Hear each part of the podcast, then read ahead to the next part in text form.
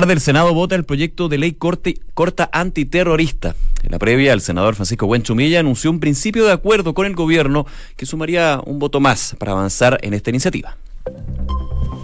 Una con un minuto. Muy buenas tardes. ¿Cómo están ustedes? Bienvenidos a una nueva edición de Noticias en Duna en un día que está mm, parcialmente nublado después de estos días calurosos que tuvimos aquí en la capital. Uno ya no entiende qué va a pasar con No, es que yo entiendo, volvimos a la normalidad. Sí, bueno, sí, puede no, había, no había que quedarse con esos 25, 26 grados del fin de semana. Era una locura. dignos de cambio climático. Sí, no, yo creo que de un día para otro, pero ahora estamos en lo normal. Bueno, les cuento que hasta ahora hay 10 grados de temperatura. Diez, La bien. máxima va a llegar hasta los 13. Eh, se espera nubosidad parcial durante toda la Acostumbrémonos a los jornada. 14, los 13, ese es nuestro tope. Sí, ese es el tope. De hecho, se va a mantener así durante esta semana, por lo menos. Las máximas van a estar en torno entre los 15 y los 16 grados. Eh, va a haber algo de nubosidad, pero no se pronostica lluvia, por lo menos durante esta semana aquí en Santiago. Les cuento también rápidamente Viña del Mar y Valparaíso, parcialmente nublado, hay 15 grados a esta hora. En Concepción, 12 grados de temperatura, hay nubosidad parcial y se esperan eh, probablemente chubascos débiles durante las próximas horas de la tarde. Y en Puerto Montt hay 8 grados de temperatura, está nublado, que eh, están siendo acompañados con chubascos que se mantienen durante toda la jornada del día de hoy. Eh, datos de servicio aquí en Santiago, ah, porque hace un ratito estaba bien complicado la situación del metro.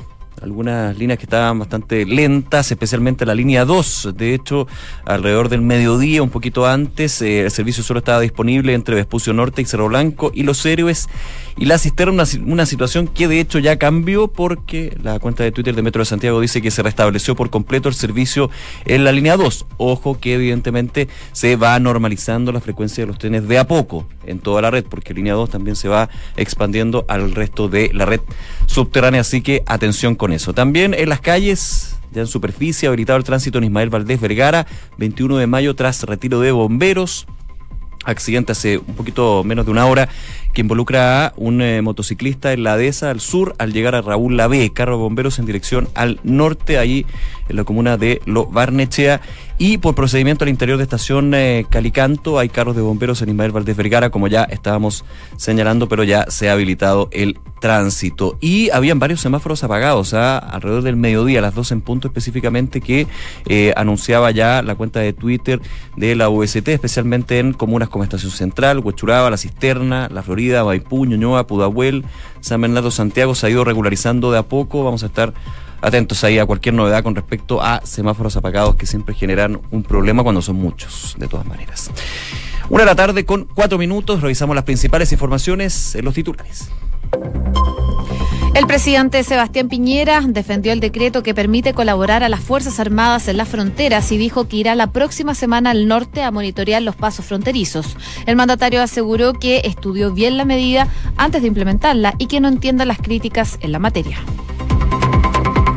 Tras los dichos eh, del ministro Andrés Chadwick sobre un financiamiento extranjero a grupos terroristas en Chile, el senador Jaime Quintana aseguró que la oposición le molestaría votar sin todos los antecedentes la ley corta antiterrorista. El parlamentario del PPD, en conversación con Duna, dijo que los antecedentes debieron haber sido entregados previamente a la Comisión de Constitución.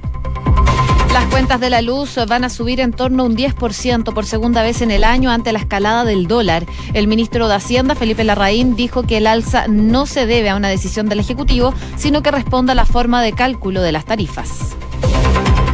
Los operadores financieros proyectan un nuevo recorte de 50 puntos base de la tasa de interés en Chile para septiembre. Además, el sondeo realizado por el Banco Central prevé que la inflación de julio anote una variación de 0,2%. El Ministerio de Salud confirmó la presencia de hidrocarburos en el agua de Osorno post-emergencia. Son sustancias con baja toxicidad conocida, explicó el Ceremi de Salud. Se tomaron 23 muestras para realizar este análisis. La encuesta nacional de salud 2019 de la Universidad Andrés Bello da cuenta que las familias gastan 15 mil pesos semanales en fármacos y los adultos mayores son los que más pagan. Según los resultados de esta medición, si se analiza el desembolso en medicamentos como porcentaje del ingreso familiar, este fluctúa entre un 7% y un 13%. Y como adelantábamos anteriormente, una variación de tensión de origen externo ha provocado retrasos en el metro de Santiago y semáforos apagados en la capital. Esta situación ha provocado una gran congestión principalmente en el centro de Santiago y en Providencia. Y en materia internacional, el gobierno de Venezuela acusó a Estados Unidos de terrorismo económico y de buscar la ruptura del diálogo con la oposición tras las nuevas sanciones de Washington que congelan todos sus activos en ese país. Según el gobierno de Maduro, Donald Trump hace agresiones arbitrarias de terrorismo económico contra el pueblo venezolano que no permiten alcanzar acuerdos nacionales. Por su parte, Juan Guaidó aseguró que el bloqueo de Estados Unidos a los bienes estatales busca proteger a los venezolanos. El líder opositor y proclamado presidente interino de Venezuela valoró la decisión de la Casa Blanca y advirtió que todo aquel que colabore con el Ejecutivo de Nicolás Maduro será sujeto de sanción. El expresidente de Uruguay, José Pepe Mujica, pidió darle acceso al mar a Bolivia por el Río de la Plata. Si por otro lado le cierra la salida, para qué lado se puede abrir, afirmó el ex mandatario en referencia al conflicto que mantiene Chile y Bolivia por el acceso al Océano Pacífico. Y en el deporte, las remeras chilenas Antonia y Melita Abraham consiguieron el mejor tiempo en la serie de dos ramos largos y quedaron como grandes candidatas a la medalla de oro en los Juegos Panamericanos de Lima 2019. Las hermanas Abraham marcaron 7 minutos, 19 segundos y 78 centésimas. Una de la tarde con siete minutos, eh, profundizamos las principales noticias de esta jornada y una que va a dar que hablar durante la tarde es la votación en el Senado, en sala, de este proyecto de ley corta antiterrorista. Recordemos que ha sido ampliamente con artefactos explosivos de hace un par de días, pero por sobre todo con los últimos antecedentes. Recordar que eh, en una entrevista a la tercera, el fin de semana, el ministro del Interior Andrés Chadwick habló justamente sobre esta iniciativa y entregó un dato que para muchos generó eh, movimientos. Nos referimos a que el ministro Chadwick hablaba de que algunos grupos anarquistas, terroristas aquí en Chile, estaban siendo financiados por grupos de externos, extranjeros. Y eso es un antecedente que hizo que el día de hoy, de hecho, fuera citado el ministro Chadwick junto al subsecretario del Interior, Rodrigo Villa, para eh, profundizar, dar explicaciones sobre esta información que a juicio de algunos senadores eh, cambiaba de alguna manera el escenario para eh, votar a las 4 de la tarde aproximadamente este proyecto de ley corta antiterrorista, principalmente porque señalaban este tipo de información delicada, no se debería haber hecho pública, se deberían entregado a los parlamentarios justamente a días previos de lo que es esta votación. De hecho, el día de ayer el, eh, presidente de la Comisión de Constitución del Senado, el senador eh, Felipe Arboe, hablaba de quizás una presión de alguna manera con este dato para votar a favor esta iniciativa impulsada por el gobierno de Sebastián Piñera. Bueno, ¿qué es principalmente los atributos que tiene esta ley corta antiterrorista y que ha generado entonces esta discusión también? Uno es la intercepción de comunicaciones, de aprobarse esta indicación que busca introducir el Ejecutivo, el Ministerio Público, por ejemplo, podría permitir la interceptación de comunicaciones telefónicas. Todo esto tras una orden de un juez de garantía que dé la orden cuando existan sospechas fundadas de que una persona habría participado en algún delito de este tipo. También se va a poder tomar fotos y realizar videos, esto también con la orden previa de un juez de garantía. Eh, otros puntos que eh, atribuye entonces esta ley corta antiterrorista es que se va a poder permitir usar los agentes encubiertos. Se trata de funcionarios policiales que ocultan su identidad y se introducen en organizaciones delictuales con objetivos de identificar a los participantes, reunir información y por supuesto también recoger antecedentes del caso. También se pueden usar agentes revelados, eh, que son em, agentes principalmente que se usan en, los delitos de comercio de droga, que van y hacen la gestión como que ellos quieren comprar droga y ese tipo de casos. Y también está el caso de los informantes. Según la normativa, el informante entregará antecedentes a la policía respecto de la mm, perpetración de un delito o de quien haya participado en él. Tiene la misma calidad en el fondo que los agentes revelados y los encubiertos eh, están exentos de responsabilidad criminal y son parte de las atribuciones que se daría si se aprueba esta ley corta antiterrorista que como tú decías Nico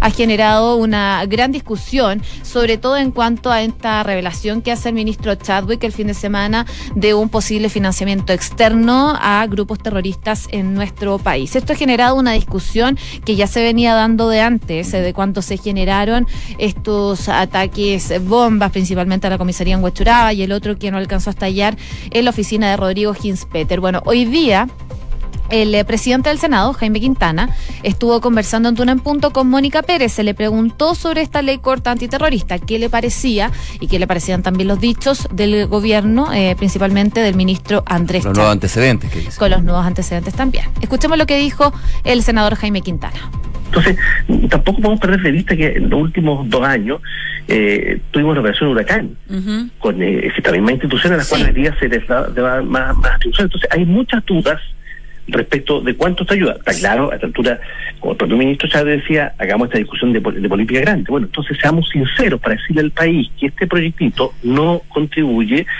a eh, prevenir hechos como el de el de la comisaría Buchuraba ni el del ex eh, ministro Gisbert. Ahí las palabras del presidente del Senado, eh, hablaba de proyectito un proyectito. Un proyectito. La pregunta es si va a votar a favor o no de este proyectito, como él eh, cataloga, y es justamente lo que está esperando el gobierno. Hay una intensa, ha sido una intensa mañana, de hecho, en el Senado, ya lo comentábamos, fue citado el ministro del Interior, Andrés Chadwick. De hecho, veo aquí a través de unas fotografías eh, en Twitter de que está justamente reunido en la Comisión de Constitución, donde se busca profundizar en estos nuevos antecedentes y nos imaginamos también de alguna manera aunar criterios. Sin embargo, más temprano ya habían novedades con respecto a un voto que podría ser a favor. Digo podría porque hasta que no se vota todo puede pasar. Todo puede pasar en el camino y así es la política. Nos referimos a del senador Francisco Huechumilla, que también ha sido crítico justamente de este proyecto de ley antiterrorista. Ya durante la mañana, el eh, senador eh, por Araucanía informó que ya había un principio de acuerdo con el gobierno, de parte suya y el gobierno, para dar el visto bueno a la iniciativa. Decía lo siguiente, hemos estado conversando desde anoche con el ministro Chadwick a ver si logramos llegar a un cierto acuerdo y puedo anunciarles que en principio tenemos este acuerdo, pero lo estamos afinando. Dice Buenchumilla que el proyecto es malo si lo consideramos aisladamente. Si eso forma parte de una política de Estado respecto al combate antiterrorista, entonces las cosas cambian. Así que votará a favor o en contra el senador Buenchumilla. Es un voto clave, como sabemos, en todo lo que son eh, en, el escenario legislativo que tiene el gobierno. Es clave justamente alcanzar los votos de centro, en este caso de la democracia cristiana, pero tenemos a un duro aquí, el senador Francisco Buenchumilla, ya que por lo menos en la mañana decía, hay un principio de acuerdo, hay que afinarlo en las próximas horas. Alrededor de las 4 de la tarde ya está en tabla entonces la votación de este proyecto de ley antiterrorista del gobierno que justamente tiene ahí eh, sacando cuentas al parecer los votos estarían. De hecho, ya eh, Felipe Arboe fue uno de los que dijo que había, dejar, había que dejar de lado las trabas y votar este proyecto, que aunque te gustara o no, era un avance justamente para darle más facultades a las policías, al Poder Judicial, al Ministerio Público, para justamente poder perseguir este tipo de ataques, este tipo de atentados y por sobre todo desarticular grupos que podrían seguir repitiendo este tipo de hechos. Claro, y pese a que lo más probable es que la oposición vote dividida, que es como se ha ido viendo el panorama durante los últimos días, eh, desde la moneda están proyectando una amplia aprobación de esta iniciativa, dado que solo necesitan tres votos de la centroizquierda para eh, aprobar esta instancia, esta ratificación. Así que en ese marco, eh, Quintana también apuntó a la necesidad de avanzar en una discusión de fondo en el marco de una ley larga, algo que también decía el senador Francisco Buenchumilla.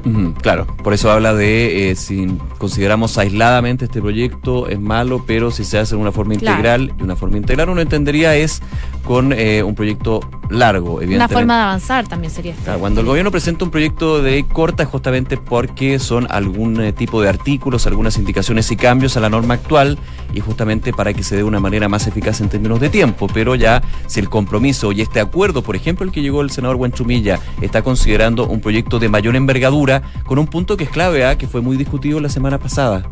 Eh, la situación de la inteligencia, porque las modificaciones de esta ley corta antiterrorista van a la persecución de este tipo de delitos, pero no a la prevención. Ya ha habido toda una polémica y discusión con respecto a qué grado de inteligencia existe en Chile, apuntando muchos eh, parlamentarios y expertos los dardos a la Agencia Nacional de Inteligencia, pero también varios apuntando a lo que ha sido el trabajo de otras iniciativas en el Congreso que de alguna manera han sido paralizadas y no han permitido darle más músculo a eh, la prevención de este tipo de hechos y finalmente también entender de que eh, este tipo de actuaciones, de paquetes explosivos, de coordinación, pueden ser más común de lo que uno piensa. No a nivel de otros países, evidentemente, poniendo las cosas en frío, pero eh, la situación está. También sumando lo que es el, eh, el, concepto de ciberseguridad, que mucho se nos escapa, pero tiene mucho que ver con esto. Una de la tarde con 15 minutos. Escuchas Noticias en Duna con Josefina Stavrakopoulos y Nicolás Vial. Oye, y antes de seguir de lleno con las informaciones eh, que tenemos que revisar en pauta, em, contarles que Metro de Santiago acaba de informar que ya normalizó la frecuencia de la línea 1 y la línea 2 del servicio ya está disponible. Eso sí, la línea 2 solo el tramo de Vespucio Norte, Cerro Blanco y Los Héroes La Cisterna por una persona en la vía. Recordemos que durante la mañana eh, en la línea 1 hubo atrasos debido a una variación de tensión de origen externo que también estuvo afectando algunos semáforos en la capital y que generó gran congestión. Así que ya se normalizó la frecuencia, por lo menos en la línea 1. En la línea 2 están ahí con algunas interrupciones parciales, pero están haciendo las gestiones para que todo funcione con normalidad. Así que paciencia los que estén en el metro. Oye, y vamos a otro tema que eh, pone en la tabla informativa hoy el presidente de la República, Sebastián Piñera, en el matinal de Mega eh, donde es relevante porque estas entrevistas que tiene los matinales siempre va poniendo algunos puntos, algunos temas, algunos mensajes.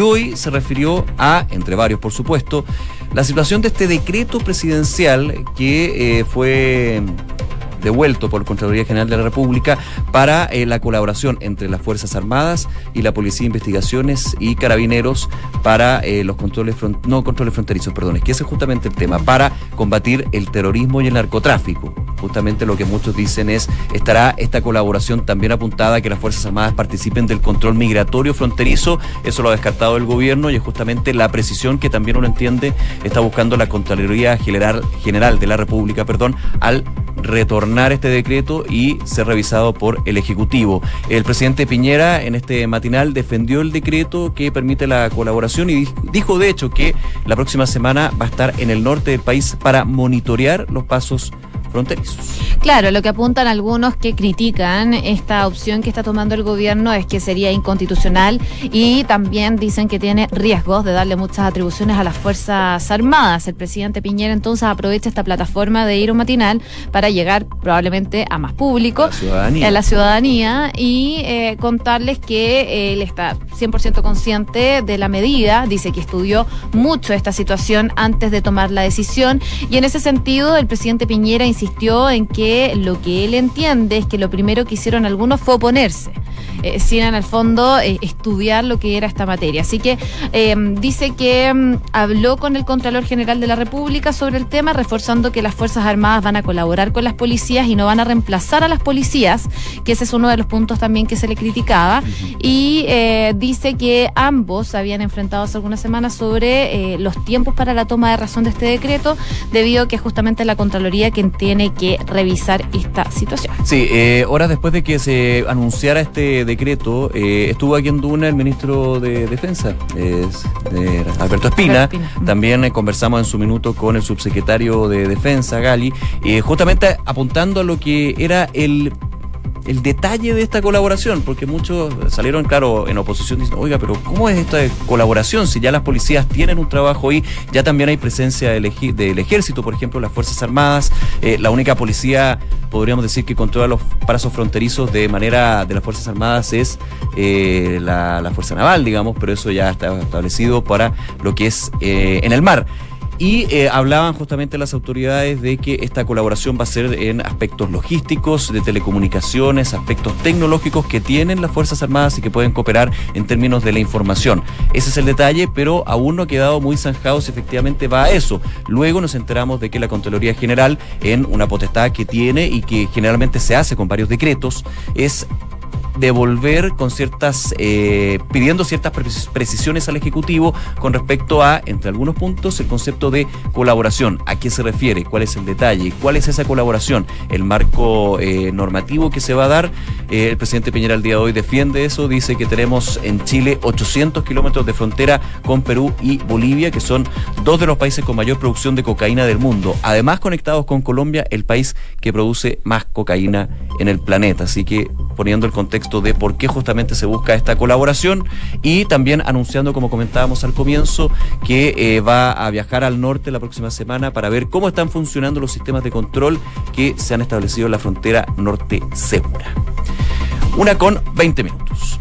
Escuchas Noticias en Duna con Josefina Stavrakopoulos y Nicolás Vial.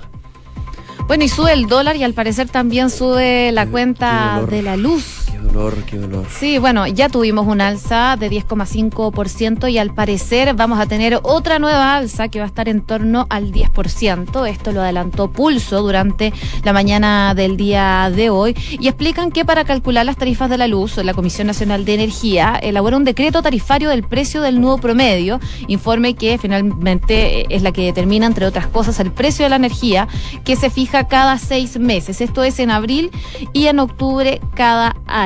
Y probablemente por este aumento del dólar, debido a que los contratos eléctricos están fijados en esta divisa, va a subir nuevamente el precio de la electricidad en torno a un 10%. No está fijado que sea un 10%, se habla de en torno a un 10% porque todavía no hay una, un porcentaje fijo de cuánto podría subir la electricidad, pero lo que es claro es que producto del alza del precio del dólar también suban las cuentas de la luz. ¿Arriesgo de decir algo tonto? Arriesgo de decir algo tonto, así lo planteo. Eh, ¿Por qué no se mide en peso y no en dólares? Yo no lo sé, no, no, no, he tenido la oportunidad de conversar en lo técnico con respecto a eso. Me imagino que hay toda una explicación de por qué, eh, pensando en lo siguiente, porque la generación eléctrica en los últimos años ha aumentado. De hecho, hemos tenido licitaciones históricas en términos de oferentes para los nuevos contratos que van a comenzar a regir en los próximos años. Y es generación eléctrica que se da aquí en Chile. Entonces, yo ahí me, me pierdo un poquito en el detalle, pero sé que hay un aspecto más de fondo para explicar. Pero en lo concreto, en lo práctico, como como evidentemente ha habido un dólar que ha estado subiendo, eso se indexa finalmente a las cuentas de la luz. Eh, habló el ministro de Hacienda Felipe Larraín, dijo que no es una buena noticia, pero eso sube porque así está establecido en el procedimiento de la cuenta de la luz. No es una decisión del gobierno, lo aclara, es una forma del cálculo de las tarifas. Sobre el monto en que se va a subir, que es en torno al 10% según los expertos, el secretario de Estado no se aventuró y se limitó a decir que hay que esperar que llegue el número exacto, pero que efectivamente va a haber un alza. Así que ya hay que empezar a aumentar el ítem gastos en el presupuesto mensual, desgraciadamente por el tema de la luz. Ojo, la eficiencia energética puede ayudar mucho a eh, compensar esta alza de un 10%. Eficiencia energética que parte de eh, prácticas de la casa, como por ejemplo tratar de eh, apagar las luces que no se están usando. desenchufar las cosas. Desenchufar las cosas porque está este consumo vampiro que no tiene gran consumo, pero si se va sumando el día a día, toda la noche, por ejemplo, en los televisores, en los eh, electrodomésticos, etcétera, te puede marcar una diferencia. ¿Para qué me voy a meter con el tema de los medidores inteligentes? Porque una polémica. Dejemos la parte. Sí, que yo en esta mesa he dicho, los medidores inteligentes fue una, eh, propuesta muy mal informada, pésimamente informada, pero que tenía un fondo bien positivo en términos de la eficiencia energética, porque uno va a poder medir cuánto y qué es lo que está gastando más y menos mensualmente y de ahí empezar como en un presupuesto. El presupuesto de la casa, dónde estoy gastando más, qué puedo de alguna manera bajar en, en gasto y así poder asumir. Eso es lo que hay que hacer porque finalmente que van a subir las cuentas de la luz nuevamente ahora por culpa del dólar, es un hecho y hay que asumirlo solamente. Y probablemente van a seguir subiendo. Sí, segunda vez en el año, y eso es lo que de alguna manera preocupa. Ahí yo creo que podría venir en las próximas horas la polémica nuevamente por las cuentas de la luz, recordando lo que fue en su minuto el anuncio en el gobierno anterior de que las cuentas de la luz iban a bajar, que el actual ministro de Energía, Juan Carlos Llobet, ha explicado en su minuto cuando en su minuto el actual, en ese entonces ministro, Máximo Pacheco, decía que las cuentas de la luz iban a bajar, le faltaba decir la otra parte que era, van a bajar eh, ya cerca del 2022, 2024, cuando empiecen a regir los nuevos contratos con la licitación histórica en términos diferentes de energías renovables no convencionales que se adjudicaron lo que es distribución y generación en su parte de la electricidad. Pero bueno, parte este juego. Una con 24. Escuchas Noticias en Duna con Josefina Stavrakopoulos y Nicolás Vial. Y brevemente, el presidente Donald Trump sigue tomando decisiones en el ámbito internacional, en esta guerra comercial. Me da miedo cuando toma decisiones, porque ayer estaba todo bien oscuro. Está todo bien oscuro y bueno, ahora se oscurece un poco más para Venezuela, porque después de que el presidente de Estados Unidos congelara este lunes todos los activos que tiene el régimen de Nicolás Maduro en el país norteamericano, en Estados Unidos, John Bolton, quien es consejero de Seguridad Nacional de la Administración estadounidense, ya dijo el día de hoy en Lima, donde se está generando una cumbre que se está hablando precisamente de la democracia en Venezuela, que el tiempo del diálogo ya se acabó, dice que ahora es momento de tomar acciones. Así entonces, el asesor de Donald Trump ha dado un paso más para asegurarse de que el gobierno de Venezuela no encuentre otras formas de financiarse y ha advertido que Estados Unidos va a sancionar también a todos los países que colaboren con Venezuela.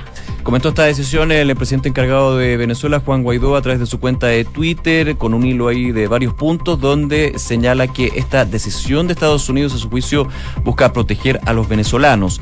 Esta acción eh, la considera que es de protección justamente para Venezuela y a su juicio eh, la medida es la consecuencia de la soberbia de una usurpación inviable e indolente en alusión a la administración de Nicolás Maduro, al que Washington y más de 50 países no ven como legítimo. Toda persona, compañía, institución o nación que pretenda hacer negocios con el régimen estará para efectos de la justicia internacional colaborando y sosteniendo una dictadura, es lo que dijo el presidente encargado de Venezuela, Juan Guaidó, a través de su cuenta de Twitter. Una con 26 minutos, es hora de revisar un resumen de las principales noticias en los titulares. El presidente Sebastián Piñera defendió el decreto que permite colaborar a las Fuerzas Armadas en las fronteras y dijo que irá la próxima semana al norte a monitorear los pasos fronterizos. El mandatario aseguró que estudió bien la medida antes de implementarla y que no entiende las críticas en la materia. Tras los dichos del ministro Andrés Chadwick sobre un financiamiento extranjero a grupos terroristas en Chile, el senador Jaime Quintana aseguró que la oposición le molestaría votar sin todos los antecedentes la ley corta antiterrorista. El parlamentario del PPD, en conversación con Duna, dijo que los antecedentes debieron haber sido entregados previamente a la Comisión de Constitución. Las cuentas de la luz subirán en torno a un 10% por segunda vez en este año ante la escalada del dólar. El ministro de Hacienda, Felipe Larraín, dijo que el alza no se debe a una decisión del Ejecutivo, sino que responde a la forma de cálculo de las tarifas. Y el ex presidente José Mujica pidió darle acceso al mar a Bolivia por el río de la Plata. Si por otro lado le cierran la salida, ¿para qué lado se puede abrir? afirmó el ex mandatario uruguayo en referencia al conflicto con Chile por el acceso al Océano Pacífico. Y el gobierno de Nicolás Maduro acusó a Estados Unidos de terrorismo económico y de buscar la ruptura del diálogo con la oposición. Esto tras las nuevas sanciones de Washington que congelan todos sus activos en ese país. Según eh, el gobierno de Maduro, Donald Trump hace agresiones arbitrarias de terrorismo económico contra el pueblo venezolano que no permiten alcanzar acuerdos nacionales. Y las remeras chilenas Antonia y Melita Abraham consiguieron el mejor tiempo en la serie de dos remos largos y quedaron como grandes candidatas a la medalla de oro en los Juegos Panamericanos de Lima 2019. Las hermanas Abraham marcaron 7 minutos, 19 segundos y 78 centésimas. Una con 27 minutos, eh, saludamos a nuestros auspiciadores, Inmobiliaria Armas, empresa líder en la industria con más de 50 años de trayectoria.